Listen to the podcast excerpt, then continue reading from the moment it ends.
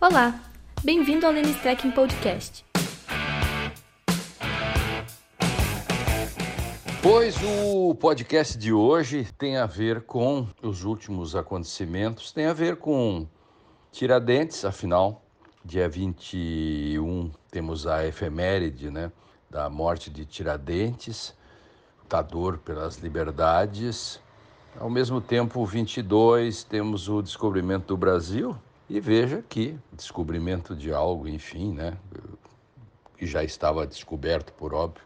E ao mesmo tempo temos próximo ao dia Tiradentes, um dia antes, movimentações, movimentações é, pelo Brasil todo, querendo intervenção militar.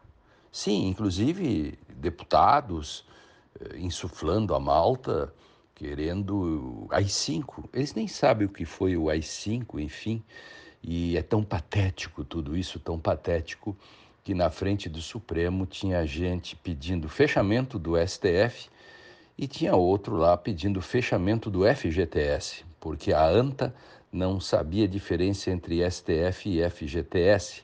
E um outro estava é, um cidadão vestido de verde e amarelo, estava com uma placa Viva Sérgio Moura.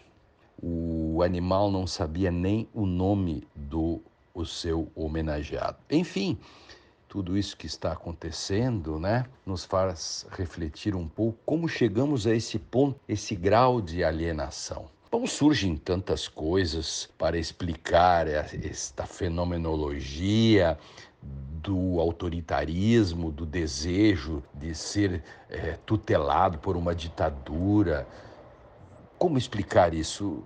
Penso que Machado de Assis ajuda a explicar um pouco isso com o seu conto chamado Teoria do Medalhão eu resumo aqui rapidamente para os ouvintes deste podcast. O filho completa 21 anos e o seu pai lhe dá um conjunto de conselhos. O filho chama Janjão. Se ele seguir as, as dicas, poderá ser um medalhão. O, o tipo, que, que é um medalhão? O típico alienado de nosso tempo, o chutador de ideias, o palpiteiro jurídico, o adepto do direito facilitado, o nécio, o reacionário, o analfabeto funcional e o cara que pede intervenção militar, o que dá no mesmo tudo isso.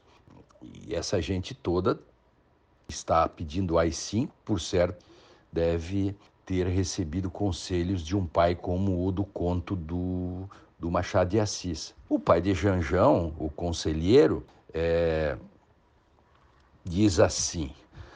Antes disso, para situar, pense no Janjão como estudante de direito alienado, ou estudante de economia, ou estudante de administração, enfim, um, de qualquer faculdade, um burraldo que não lê nada. Pense no internauta que faz raciocínios mais rasos do que os calcanhares de uma formiga anã. Pense no jurista, entre aspas, médio do Brasil. Pense no sujeito que não consegue ler um texto até o final, porque não tem capacidade de concentração. Bom, vamos lá então, mãos à obra. Comecemos. Como o pai de Janjão diz: fecha aquela porta. Vou dizer-lhe, vou dizer-te coisas importantes. Senta e conversemos. Janjão, Nenhum ofício me parece mais útil e cabido que o de medalhão. Ser medalhão, meu filho, foi o sonho de minha mocidade. Faltaram-me, porém, as instruções de um pai, e acabo, como vês, sem outra consolação e relevo moral, além das esperanças que deposito em ti. É, ouve-me bem, meu querido filho, ouve-me e entende. És moço, Tens naturalmente o ardor, a exuberância, os improvisos da idade. Não os rejeites, mas modera-os de modo que aos 45 anos possas entrar francamente no regime do aprumo e do compasso. O sábio que disse certa vez a gravidade é um mistério do corpo, definiu a compostura do medalhão. Não confundas essa gravidade com aquela outra que, embora resida no aspecto, é um puro reflexo ou emanação do espírito. Essa é do corpo. Tão somente do corpo, um sinal da natureza ou um jeito de vida. Quanto à idade de 45 anos, bem. É verdade, papai. Por que 45 anos? pergunta o, o jovem Janjão. Não é como pode supor, diz o pai, um limite arbitrário, filho do puro capricho. É a data normal do fenômeno. Geralmente, o verdadeiro medalhão começa a manifestar-se entre os 45 e 50 anos, conquanto alguns exemplos se deem entre os 55 e os 60, mas esses são mais raros, mas também há os medalhões mais jovens, de 30, de 25, enfim. É, mas eu sigo, João Joãozinho, deixa eu contar o resto, não me atrapalhe. Venhamos ao principal. Uma vez entrando na carreira, deves pôr todo o cuidado nas ideias que houveres de nutrir para uso alheio e próprio. O melhor será não as ter absolutamente, coisa que entenderás bem, imaginando, por exemplo, um ator defraudado do uso de um braço.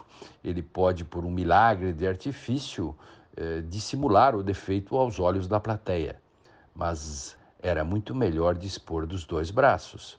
O mesmo se dá com as ideias. Pode-se, com violência, abafá-las, escondê-las até a morte.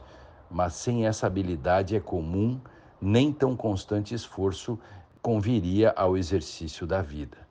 Mas quem lhe diz que eu sou reticências? Eh, e o pai o interrompe e diz: Tu, meu filho, se me, se me não engano, pareces dotado da perfeita inópia mental, bem conveniente ao uso deste nobre ofício. Não me refiro tanto à fidelidade com quem com que repetes numa sala as opiniões ouvidas numa esquina e vice-versa, porque esse fato posto indique certa carência de ideias, ainda assim pode não passar de uma traição da memória. Não, não, refiro-me ao gesto correto e perfilado com que usas expender francamente as tuas simpatias ou antipatias acerca do corte de um colete, das dimensões de um chapéu, do ranger ou calar das botas novas. Eis aí um sintoma eloquente, eis aí uma esperança. No entanto, podendo acontecer que com a idade venhas a ser afligido de algumas ideias próprias, urge aparelhar fortemente o espírito, Janjão. As ideias são de sua natureza espontâneas e súbitas, por mais que as sofremos, elas irrompem e se precipitam. Daí a certeza com que o vulgo, patuleu qualquer, cujo faro é extremamente delicado, distingue o medalhão completo do medalhão incompleto. Você, meu filho, pode ser um medalhão completo, Janjão. Você vencerá. Em vez, e siga outro conselho, em vez de você fazer um tratado sobre carneiros, compre um, mate-o e sirva para os convivas você terá proveito maior. Opa, opa, meia-noite, meia-noite, meu filho, entras nos teus vinte e dois anos, meu Peralta. Estás definitivamente maior. Vamos dormir, que é tarde. Rumina bem o que eu te disse, meu filho. Guardadas as proporções, a conversa desta noite vale o livro Príncipe de Maquiavelli.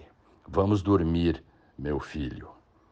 Eis aí, teoria do medalhão resumida, que mostra um pouco que é um modo de explicar tanta ignorância, é, tanta alienação e tanta gente que, embora muitos com curso superior apenas demonstram a velha tese de que curso superior não encurta orelha de ninguém. Então, nesses tempos todos, é Fiquemos atentos, fujamos dos medalhões. Este é o podcast de hoje.